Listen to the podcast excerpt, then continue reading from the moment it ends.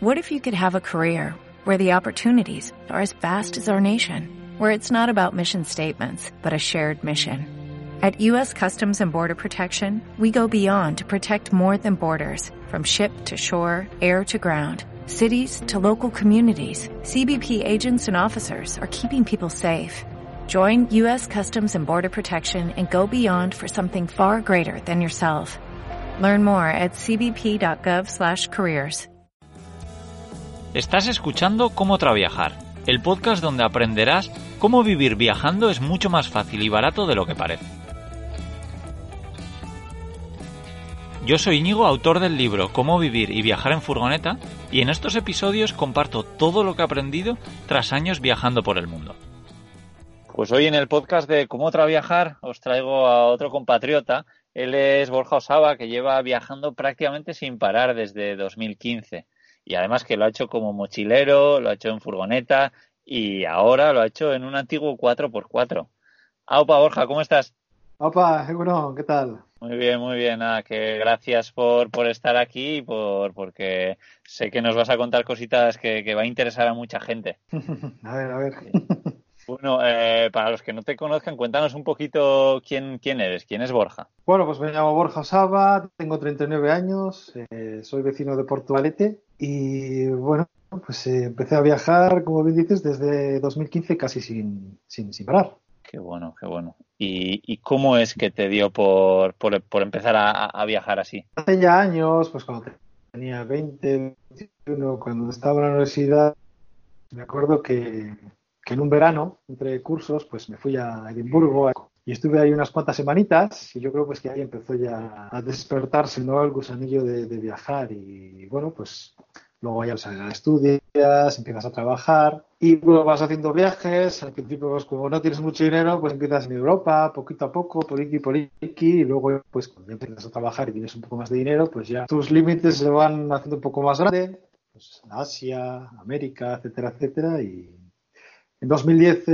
dejé mi primer trabajo, estuve un año de excedencia, fue, pues hice el Camino de Santiago, hice, estuve en, India unos meses, estuve en, en, Sudamérica otros meses, luego regresé aquí a Euskadi, estuve otros cuantos años eh, viajando, ahorrando pues para el siguiente viaje y ya pues en 2015 pues eh, pedí una excedencia y empecé a viajar y, y bueno, desde entonces hasta, hasta ahora. Qué, qué, bueno, la verdad es que yo soy súper fan de las excedencias, no sé por qué yo creo que la mayoría de personas tenemos un poco como miedo a, a, a esto y yo creo que es algo que tendría que ser al revés, ¿no? Que tendríamos que decir, qué bien que existe esto para, para poder bueno. disfrutarlo. en mi caso, la excedencia yo la solicité por, por dos años pero bueno, al final luego cuando regresé al, al de dos años fue, fue indefinida, ¿no? Porque me echaron, me despidieron, pero bueno, la verdad que vino bastante bien porque así pues pude continuar eh, viajando. Ya, ya, que, que al final eh, es malo porque te echaron, pero que seguro que, que también tuvo su, su punto bueno, ¿no? O sea que... Y, sí, y sí, Borja, sí. empezaste a, a viajar solo, ¿no? Pero luego conociste a alguien. Cuéntanos cómo, cómo conociste a Melanie, cómo, cómo fue empezar a, a viajar en, en, pareja. Pues eh, fue nada, el primer mes, porque mi objetivo en esos dos años era viajar a, Nepal y ver el, el, Everest, ver el Everest, tocar el Everest. Entonces eso, al de un mes de viajar y estar en Nepal, ya lo había hecho. Con lo cual tenía todavía pues un año y once meses por delante y ya que estaba en Nepal y me gusta la montaña, me gustan los trekkings, pues hice también el trekking del, de la Annapurna y allí el primer día haciendo el trekking de la Annapurna, que casualmente hoy hace cinco años estábamos haciendo el trekking de Annapurna, pues eh, allí conocí a Melanie y poco a poco pues eh, empezamos a andar, andar, andar y, y bueno, hasta hoy. Qué bueno.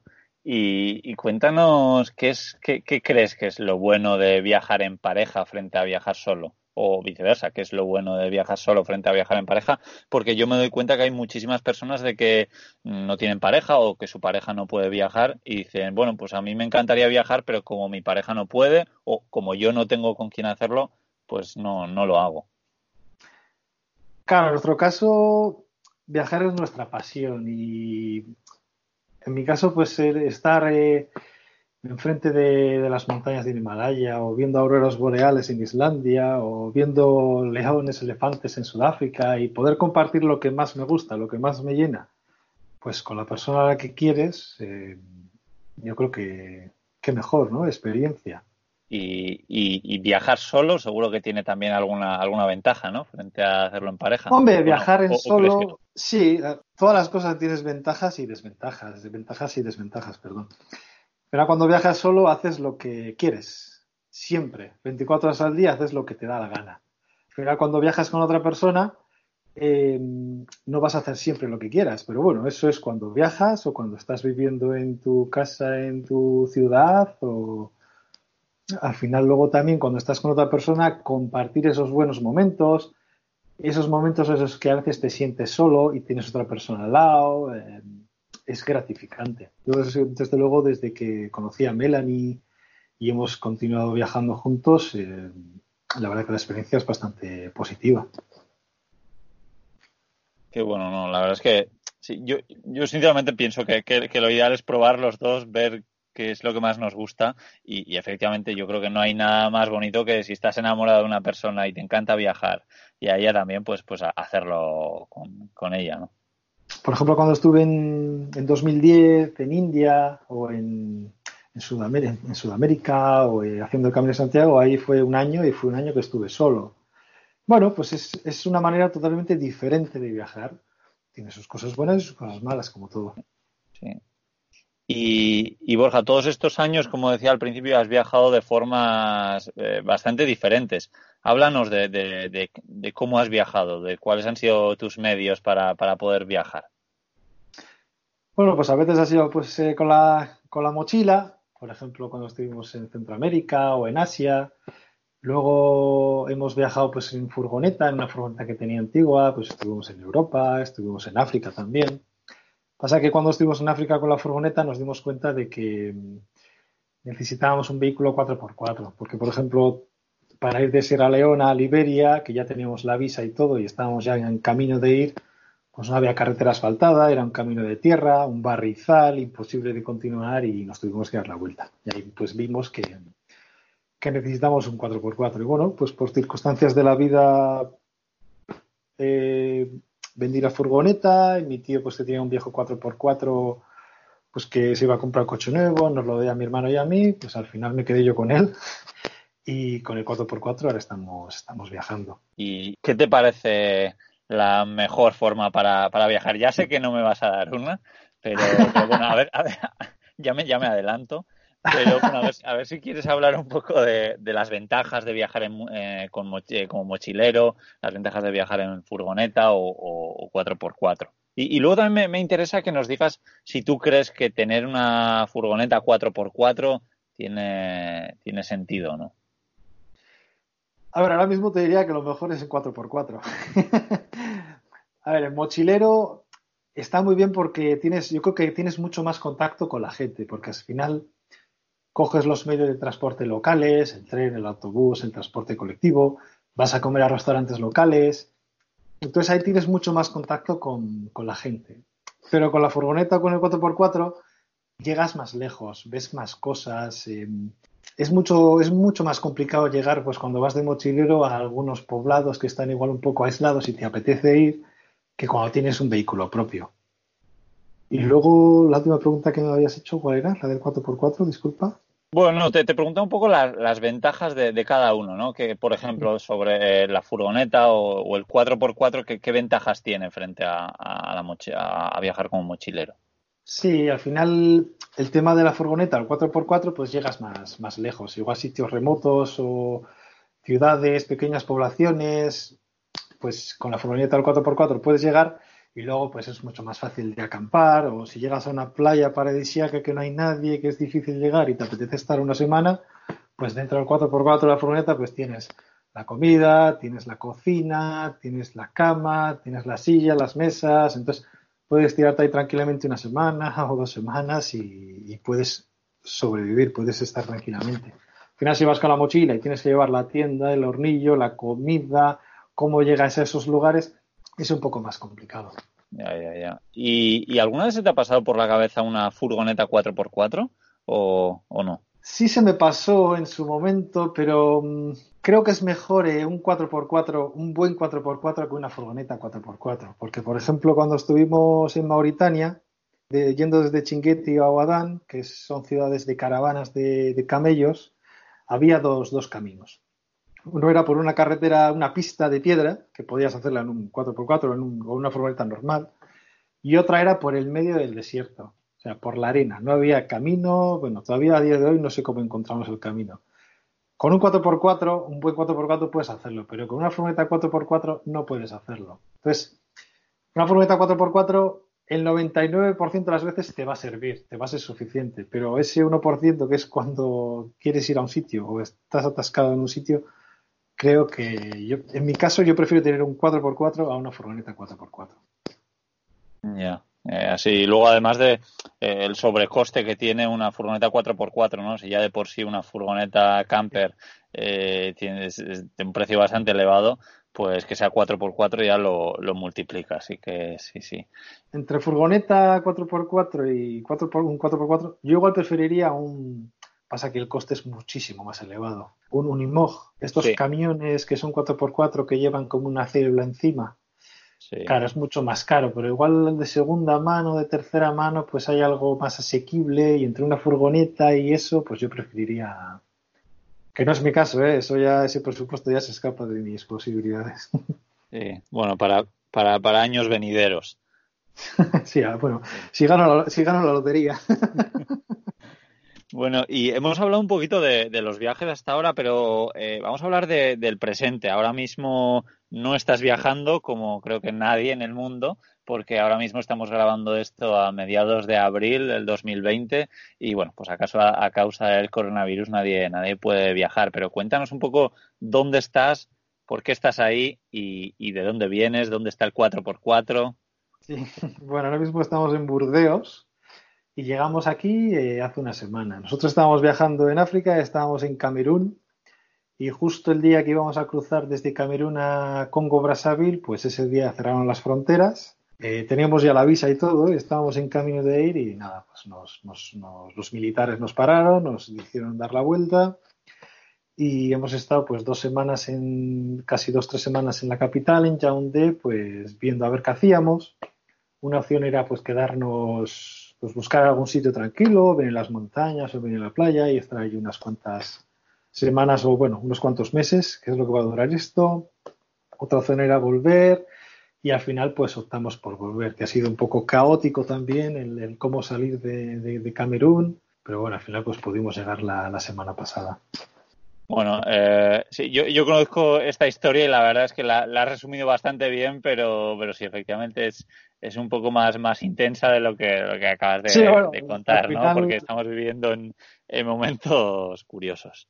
Al final, sí, pues eh, no había vuelos, entonces yo hablé con la embajada española. La embajada española, pues, claro, éramos 15 españoles en todo Camerún. Entonces, entre españoles, portugueses, italianos, eh, alemanes, belgas, iban a montar unos aviones, que fueron los primeros que salieron, salieron tres aviones. Pero estos aviones pues tenían unos problemillas, que primero no sabías el precio, o sea, te, iba a llegar la factura al de unos meses y, por ejemplo, un vuelo desde Congo, Brazzaville o desde Benín hacia Europa estaban en 2.200, 2.300 euros solo ida, con lo cual yo no puedo pagar un billete, bueno, yo no puedo coger un avión sin saber lo que me va a costar el billete, sabiendo que en otros países que están cerca están cobrando esas barbaridades por vuelos que normalmente valen 400, 500 euros. Y luego otra cosa bastante problemática era que llegabas a Bruselas y allí te dejaban tirado luego no había ni autobús, ni coches de alquiler, ni trenes, vuelos muy pocos. Entonces, claro, que a mí me saquen de Camerún pagando una barbaridad y me dejen en Bruselas, a nosotros eso no, para mí no es ninguna solución. al final, ¿qué voy a hacer? Entonces, pues al final con la Embajada de Francia, pues sí, fletaron unos aviones también y en el segundo avión pudimos volver pero estos, por ejemplo, ya nos dijeron lo que costaba el billete, que eran 700 euros, y bueno, era, lo mismo, te dejaban en París, allí abandonado, llegabas, te dejaban en el aeropuerto, sin autobuses, sin aviones, digo, sin aviones, sin nada, y bueno, pues gracias a que conocimos una pareja que había alquilado un coche, que iba a dirección de Burdeos, que justo en Burdeos nosotros teníamos una casa que nos había dejado un amigo, pues al final llegamos, salimos de Yaoundé el sábado a las 9 y llegamos a Burdeos a las 5 de la mañana del, domingo. Esta es una, aventura pues que podemos casi escribir un, libro sobre ella. Sí, sí, no, la verdad es que me estoy encontrando con, muchos viajeros que, que, con todo este tema del coronavirus están viviendo unas experiencias en muchas partes, en muchas, muchas veces bastante terroríficas y como bien dices tú, que da para, para escribir un libro o hacer una película.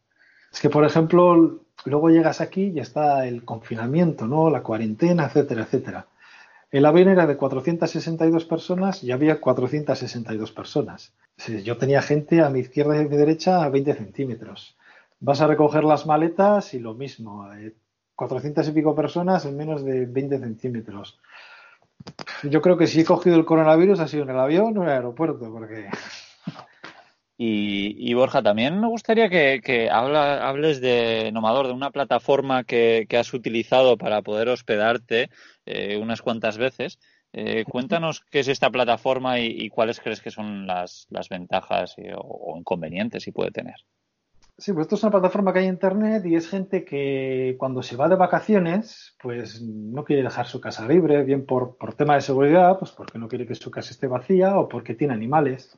Entonces el año pasado pues estuvimos en Francia unos cuantos meses y gracias a esta plataforma pues estábamos cuidando sus casas, sus perros, sus gatos, sus conejos, sus gallinas, sus caballos y es un ellos ganan y nosotros ganamos. Ellos ganan porque saben que sus animales están bien cuidados, que su casa está cuidada y luego tú ganas porque tienes un sitio donde poder dormir y durante unas semanas, unos días, había casas en las que estábamos tres días, pero también había casas en las que estábamos tres semanas, cuatro semanas. Pues al final tú no pagas nada, tú no pagas la luz, tú no pagas el agua, lo único que te pagas es tu comida y ellos tampoco pagan nada. Al final es un intercambio de servicios y así estuvimos el año pasado unos cuantos meses aquí en, en Francia. Es cierto que en Francia está mucho más desarrollado porque en Francia hay muchas más entras en la plataforma, pones unas fechas y si en España hay unas 10 casas, pues igual en Francia tienes 100 casas. Actualmente no hay nadie porque es imposible viajar, pero luego, pues cuando esto todo se abra, pues estará otra vez disponible. No, no, la verdad es que yo me, yo me doy cuenta que vivimos en una época genial, que tenemos plataformas como esta para, para que viajar no sea, no sea costoso, ¿no? Que, que, que no nos que no tengamos que tener muchísimo dinero ni tengamos que ser ricos. Que hay, igual que esta plataforma que tú nombras, eh, hay unas cuantas más que, nos permiten eso, vivir viajando de, forma más, más fácil de lo, que, de lo que realmente pensamos. Gracias a esta plataforma, pues nosotros el año pasado descubrimos Francia, porque estuvimos en Bretaña, estuvimos en Normandía, estuvimos en los, en los Alpes, estuvimos en la costa, pues cerca de Burdeos. Al fueron unos meses y la única el único requisito que tienes que hacer es, cuando tú estás en esa casa, todas las noches tienes que dormir en esa casa. es lógico, ¿no? Si voy a cuidar una casa, pues tengo que estar en esa casa, por la casa y por los animales que hay en ella. Pero luego durante el día tú puedes hacer lo que te la gana. Entonces, pues íbamos a visitar las, las playas del desembarco de Normandía, cuando estábamos cerca de, Normandía, pues la costa de Bretaña, eh, algunas montañas en los Alpes. Entonces también te sirve pues para descubrir un poco el, el país. Genial. Sí, sí, pues dejaré el enlace a la descripción a esta, plataforma para que le eche un vistazo a la gente que está interesada. Pero, Borja, de todas formas, aunque eh, me da la sensación de que viajas sin, sin necesitar eh, un presupuesto muy, muy, muy grande. Me imagino que de alguna forma conseguirás o tendrás que conseguir dinero pues para comida o para, para los aviones o para, para la gasolina de ese 4x4. Sí, sí. Vale, sí, esa es la pregunta que toda la gente hace, ¿no? y es lógico, al final necesitas dinero para vivir. Bueno, pues desde 2000 15 o que dejé de trabajar, bueno, antes cuando estaba trabajando yo tampoco hacía mucho gasto. En, estaba en un piso de alquiler, eh, compré la furgoneta, pero luego la vendí y tampoco tenía muchas cosas materiales. Ahora mismo todo lo que tengo está en el 4x4 y el 4x4 está en Camerún. Con lo cual, eh, con eso doy un poco la idea de, las cosas que tenía.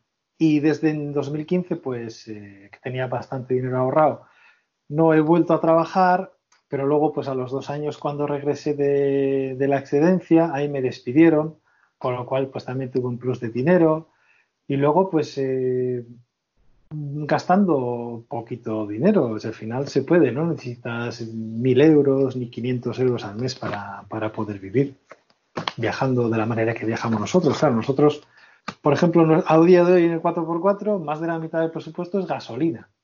Si estás en un mes en una playa paradisíaca, ahí no hay gasto de gasolina, ahí puedes vivir por 100 euros, 200 euros al mes. Solo comida. Luego, pues eh, comida, gasolina y las visas, en eso se nos va el dinero actualmente. Pero de momento, pues estamos gastando poquito. Sí, no, la, verdad es que claro, que, que, si viajas así, eh, gastamos mucho menos que, a lo que estamos acostumbrados muchas veces, ¿no? Que es, oye, pues tengo dos semanas de vacaciones, me voy a ir a un hotel, voy a ir en un avión que me da casi igual lo que cueste. Yo creo que, cuando vivimos viajando o viajamos o hacemos viajes muy largos, eh, una de las uno de los requisitos es que cada euro lo inviertas bien en las cosas que, de verdad quieres, ¿no? nosotros, por ejemplo, a restaurantes no vamos. Tenemos una cocinita, vamos a los mercados, compras la comida y nosotros nos cocinamos del desayuno, la comida y la cena. Y eso pues es una manera de ahorrar, porque aunque estés en África o en China o en Vietnam y te gastes dos euros en la comida, pues dos euros en la comida, dos euros en las cenas, dos euros en el desayuno son seis. Por 30, pues ya son 180. En cambio, si tú te compras tus propias cosas, pues es bastante menos. Y dormir, no, no, hemos pagado un hotel en, en ocho meses ni una vez. Que tenemos nuestra propia tienda en el 4x4, dormimos en ella y pues es una manera también de ahorrar. Todo lo que es restaurantes, hoteles, eso está, está olvidado. Pero tampoco lo echo de menos. Sí, sí, sí, no, efectivamente. Sí, sí, no. Eh, la verdad es que yo, yo me doy cuenta que uno de los trucos para poder vivir viajando es eh, cómo sacar el, provecho al dinero y, yo creo que eso también lo vamos aprendiendo sobre la marcha, ¿no? Yo me doy cuenta que cada vez prácticamente estoy gastando menos dinero. También eh, lo que tú dices, me doy cuenta que la mayor parte de mi presupuesto se va en, en gasolina y digo, oye, pues lo que tendré que hacer es viajar un poquito más despacio si quiero estirar el dinero y es que además gracias a eso me doy cuenta que conozco mejor los sitios, que conozco a más gente y que, soy igual o probablemente más feliz viajando más despacio eh, y gastando menos gasolina y gastando menos dinero. Nosotros, por ejemplo, desde Francia hasta Camerún, que hemos cruzado España, Marruecos, Mauritania, Mali, Ghana, Togo, Benin, Nigeria y... No, espera, me he olvidado Costa de Marfil. Costa de Marfil, Ghana, Togo, Benin, Nigeria y Camerún. Pues para cruzar todos estos países hemos usado ocho meses. Ocho meses y un día. Si conocemos viajeros que lo han hecho en un mes, en dos meses. Bueno, vale, es otra manera de viajar. Nosotros pues, preferimos estar eh, tranquilos. Eh, Togo y Benin, que son unos países muy chiquitines que están ahí entre Nigeria y Ghana, pues hay gente que los pasa en dos días, en tres días. Nosotros hemos estado casi tres meses. Bueno, pues porque estábamos cómodos, estábamos tranquilos, la gente es súper agradable, súper simpática, súper maja y bueno, pues decidimos estar ahí. Como no tenemos una, también no tenemos una fecha límite, puede ser, bueno, ahora por el coronavirus se ha, se ha cortado, ¿no? Pero puede ser nueve meses, puede ser dos años, no tenemos un límite para regresar. De momento tenemos algo de dinero ahorrado, podemos continuar, pues sin prisa, a disfrutar. Sí, Qué bien, qué bien. Eso suena, suena muy bien. La verdad es que tener tiempo creo que es muy importante. Y oye, una, reflexión que, quiero hacer contigo, a ver si me das la razón. Yo personalmente lo que me ha pasado es que yo cuando empecé a viajar, pues también en el año 2014, 2015, viajaba mucho más rápido. Eh, quería ver más cosas en menos tiempo. Por ejemplo, pues recorrí toda la costa este de Australia en un mes en una furgoneta o en un mes recorrí, en un mes y medio recorrí prácticamente toda España, el sur de Francia y parte de Portugal, pero me doy cuenta que cada vez me apetece menos eso y me apetece ir más, más despacio. Y me estoy dando cuenta de que, de que no soy el único. ¿Crees que eso nos pasa a la mayoría? Sí, es cierto. Al final, por ejemplo, yo cuando trabajaba, ¿no? Pues tienes dos semanas, tres semanas de vacaciones y quieres hacer lo máximo. También porque estás en un ritmo de todo ya rápido, urgente, y cuando ya viajas, cuando tienes tiempo, es diferente. Yo creo que disfrutas más. Nosotros, por ejemplo, uno de nuestros lemas es no plan, good plan. O sea, si no hay un plan, es un buen plan. Hay días que empezamos a conducir, pues, ah, pues mira ese lugar, vamos ahí. Y de repente igual estás ahí tres días. En un lugar que no tenías ni pensado, ni estaba en los planes, ni estaba en el mapa, ni nada. O de repente ves una playa y pensabas que era la hostia y de repente pues estás unas horas y te vas, pues porque no te gusta. Y luego hay otro sitio que llegas y estás tres semanas. Eh, hace tres años estuvimos en Sierra Leona en una playa casi dos meses, porque para nosotros fue como un paraíso. Una playa preciosa, gente encantadora. Al lado había una escuela donde estuve haciendo una especie de voluntariado y estuvimos dos meses y porque ya llegaba la temporada de lluvias, porque si no podíamos haber estado más meses. Al final, oye, si estás cómodo en un sitio, te gusta, vas a tu ritmo poco a poco y yo creo que lo disfrutas más. Bueno, lo disfrutas de una manera diferente. efectivamente, los, planes, eh, lo ideal es cambiar los planes para, para que salgan bien. O sea que, que nada, no, no, puedo estar más de acuerdo contigo. Y en estos ocho meses, disculpa, en estos que te, perdona que te corte, pero en estos ocho meses, como en otros viajes anteriores durante estos años, los mejores recuerdos que, tengo, las mejores historias, son de cosas que no estaban en ningún momento planificadas. Y siempre cuando hay algo que sucede pues porque tenemos un problema con el coche o porque no de repente te quedas aquí que no lo tenías planificado, esos son los mejores recuerdos que, tenemos. Sí, sí, es, curioso, ¿no? Como muchas veces tenemos miedo a que se nos estropee la furgoneta, el coche o lo que sea, y, efectivamente luego nos damos cuenta de que, de que son, de que, de, que, es lo mejor, de decir, bueno, se me ha estropeado la furgoneta, vamos a ver a quién voy a conocer ahora que me ayude, vamos a ver a qué, nuevas amistades voy a hacer. Eso es, es genial. Sí, sí. Y bueno, me imagino que tendrás un montón de anécdotas que contar, pero a ver si quieres compartir eh, alguna con nosotros. Sí, por ejemplo, en este viaje, em, cuando estábamos entre Chinguetti y Wadán, entre pues, las dos ciudades en Mauritania, las dos ciudades de, típicas de caravanas de dromedarios y camellos por el desierto, pues, como he dicho antes, pues había dos, dos caminos, una era por una pista de, de tierra y otra por el desierto. Y joder, estábamos ahí en un alojamiento y, pues es que del desierto es la hostia, nos apetece bastante. Y el chico con el que estábamos, pues nos veía que nos íbamos a ir al desierto como locos. Y claro, el desierto ya son palabras mayores. Eh, era una pista de, bueno, era un camino en teoría de 70 kilómetros, sin señalizar y sin nada. Entonces, pues este chico nos consiguió una persona que iba a un oasis que había entre las dos ciudades. Bueno, pues fuimos con él y según salimos de Chinguetti, claro, yo me di cuenta de que ahí no había ni señalización ni nada. Estabas en el medio del desierto y de repente yo iba andando con el 4x4 y el chico me decía, aquí a la derecha. Digo, aquí a la derecha, pero si no hay ninguna señalización, si no hay nada. ¿Cómo sabe este tío que ahora tenemos que ir a la derecha? Y aquí a la izquierda. Y ahí recto, aquí ten cuidado, tal, tal. Bueno, y así llegamos al oasis, pues después de unos 30, 40 kilómetros. Oasis, pues que había cuatro casuchas de no era ni cemento, era, era de, hechas de, árboles, de ramas, de, madera. Y le comentamos a ver dónde estaba Guadán para continuar. Y el chico nos dijo, nada, todo tranquilo, tú tira todo recto. a la izquierda vas a tener como unas montañas, a la derecha vas a tener las dudas, las dunas, no salgas de aquí. Bueno, seguimos todo recto, vimos unas pequeñas huellas de, de 4x4 que venían, se iban, venían, se iban. Y bueno, a los 10 kilómetros vimos un pequeño poblado con cuatro casas, preguntamos y cuando salimos del poblado a los 2 kilómetros nos quedamos en medio del desierto estancados. Claro, las 12 de la mañana, 47 grados, eh, Melanie histérica. y dije, bueno, bueno, aquí a ver ahora qué hacemos, porque era imposible sacar el 4x4.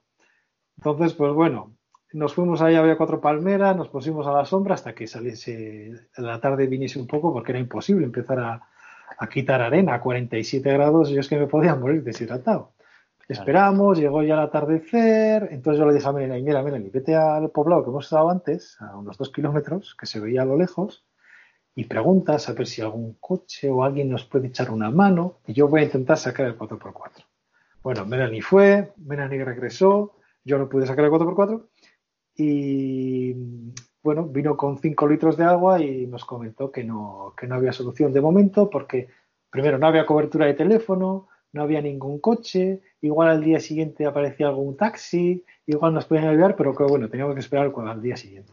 Bueno, pues estábamos poniendo la tienda y de repente vimos a un burro que venía con una persona y un crío y traía pues unas placas de metal. Buah, ¿esto qué será? ¿Qué será? Y nada, venían a ayudarnos Pudimos sacar el, 4x4 de noche sin luz. Después de estar una hora excavando y excavando, lo pudimos sacar.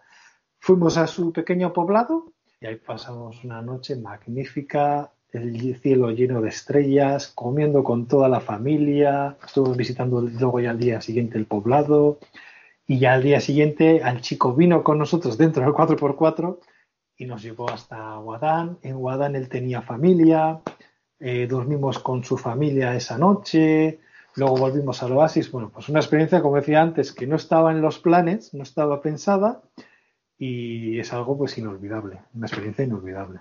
Wow, la verdad es que esta anécdota es genial, además para acompañar lo que estábamos diciendo antes. Que, guau, que, que, pasada. La verdad es que, qué guay. Sí, sí, sí. Además es que en los dos días que estuvimos cruzando el desierto no vimos ni un coche. O sea que, pero para que encontramos ese, esa buena persona y ese poblado porque imposible, imposible. también la, ignorancia es la madre del atrevimiento, ¿no? Ahora si me dicen de volver, yo volvería por la pista, no volvería por, por el desierto. Bueno, luego cuando volvimos de Guadán, volvimos por la pista, no volvimos por el, por el desierto. qué bueno, qué bueno. Y, bueno, Borja, tienes unas aventuras que estás viviendo espectaculares, pero ¿tenemos alguna forma de, seguir estas aventuras? ¿Tienes eh, redes sociales o, algo? Sí, al final eh, pues tengo Facebook, eh, que es Borja Osaba, o S-A-B-A, y Instagram también, pero también tengo que admitir que no, no ponemos vídeos ni fotos todos los días, ni estamos encima, porque también nos gusta estar desconectados hay semanas eh, que estamos en internet y no nos gusta estar ahí todos los días, pues mira qué foto más guapa, mira qué vídeo. Al final no, no, no, está actualizado día a día y no tenemos ningún blog ni nada. igual en el futuro hacemos algún libro, estamos pensando, eh, porque Melanie pues escribe bastante bien, pero bueno, no, es, lo, único que tenemos de momento. Sí, bueno, lo dejaré en, la, en las notas del programa, tus esas redes sociales y, y nada, eso que, que, cuando subáis cositas, que cuando pongáis cosas, acordaros de, toda la gente que, que, que tiene ganas de, de, ver eso, que ya sé que muchas veces no es, no es fácil, pero, pero sí pensar un poco en nosotros. Y lo del libro, eh, por supuesto, yo, yo os animo, que estoy seguro de que eh, tenéis unas historias que contar impresionantes y de que, y de que ese libro funcionaría bien. Y además que siempre creo que un libro es una buena idea para un, un negocio que te ayuda a, compaginarlo con los viajes, ¿no? Porque al final tú cuentas todos tus viajes, pones el libro en venta y, si lo gestionas bien no tienes que estar encima y, tal, y te mucha, mucha libertad, puedes estar en África una semana sin cobertura que, seguramente tu libro, eh, vuestro libro se siga vendiendo, así que... Sí, no necesitas un mantenimiento, como puede ser una actualización semanal o mensual, eso es, tú pones el libro a la venta y ya está. Además ahora tenemos tiempo. Así que podemos, podemos empezar con él. Sí, sí, sí, pues nada, yo, yo os animo. Y nada más, Borja, que ha sido un verdadero placer eh, charlar contigo hoy y, nada, que, mucho ánimo en este confinamiento, que, pronto llegarán tiempos mejores y recuperaréis ese 4x4 y volveréis a África. Sí, a ver, a ver si sigue allí en Yaoundé, en Camerún, cuando volvamos. sí, seguro que sí. Pues nada, te mando un fuerte abrazo y eso, que muchas gracias. Mías que, agur. Vale, agur. Vaya historias las de Borja, la verdad es que me encantó charlar con él. Espero que a vosotros os haya servido también de inspiración para animarse a, vivir aventuras como, como, las suyas. Y bueno, si queréis conocer a más viajeros o escuchar los lugares a los que a mí me gustaría ir o los que ya he conocido, seguidme en Instagram en la cuenta de cómo traviajar y bueno, pues nada más, me despido aquí. Si no queréis perderos el próximo capítulo, suscribiros y, o seguidme en iBox, Apple Podcast, Spotify, Google Podcast, YouTube, en la plataforma que estéis escuchando este, este podcast. Y, y bueno, pues así me tendréis de nuevo el miércoles que viene con un nuevo capítulo de Cómo Traviajar. Gracias por escuchar un capítulo más, os mando un fuerte abrazo. ¡Chao!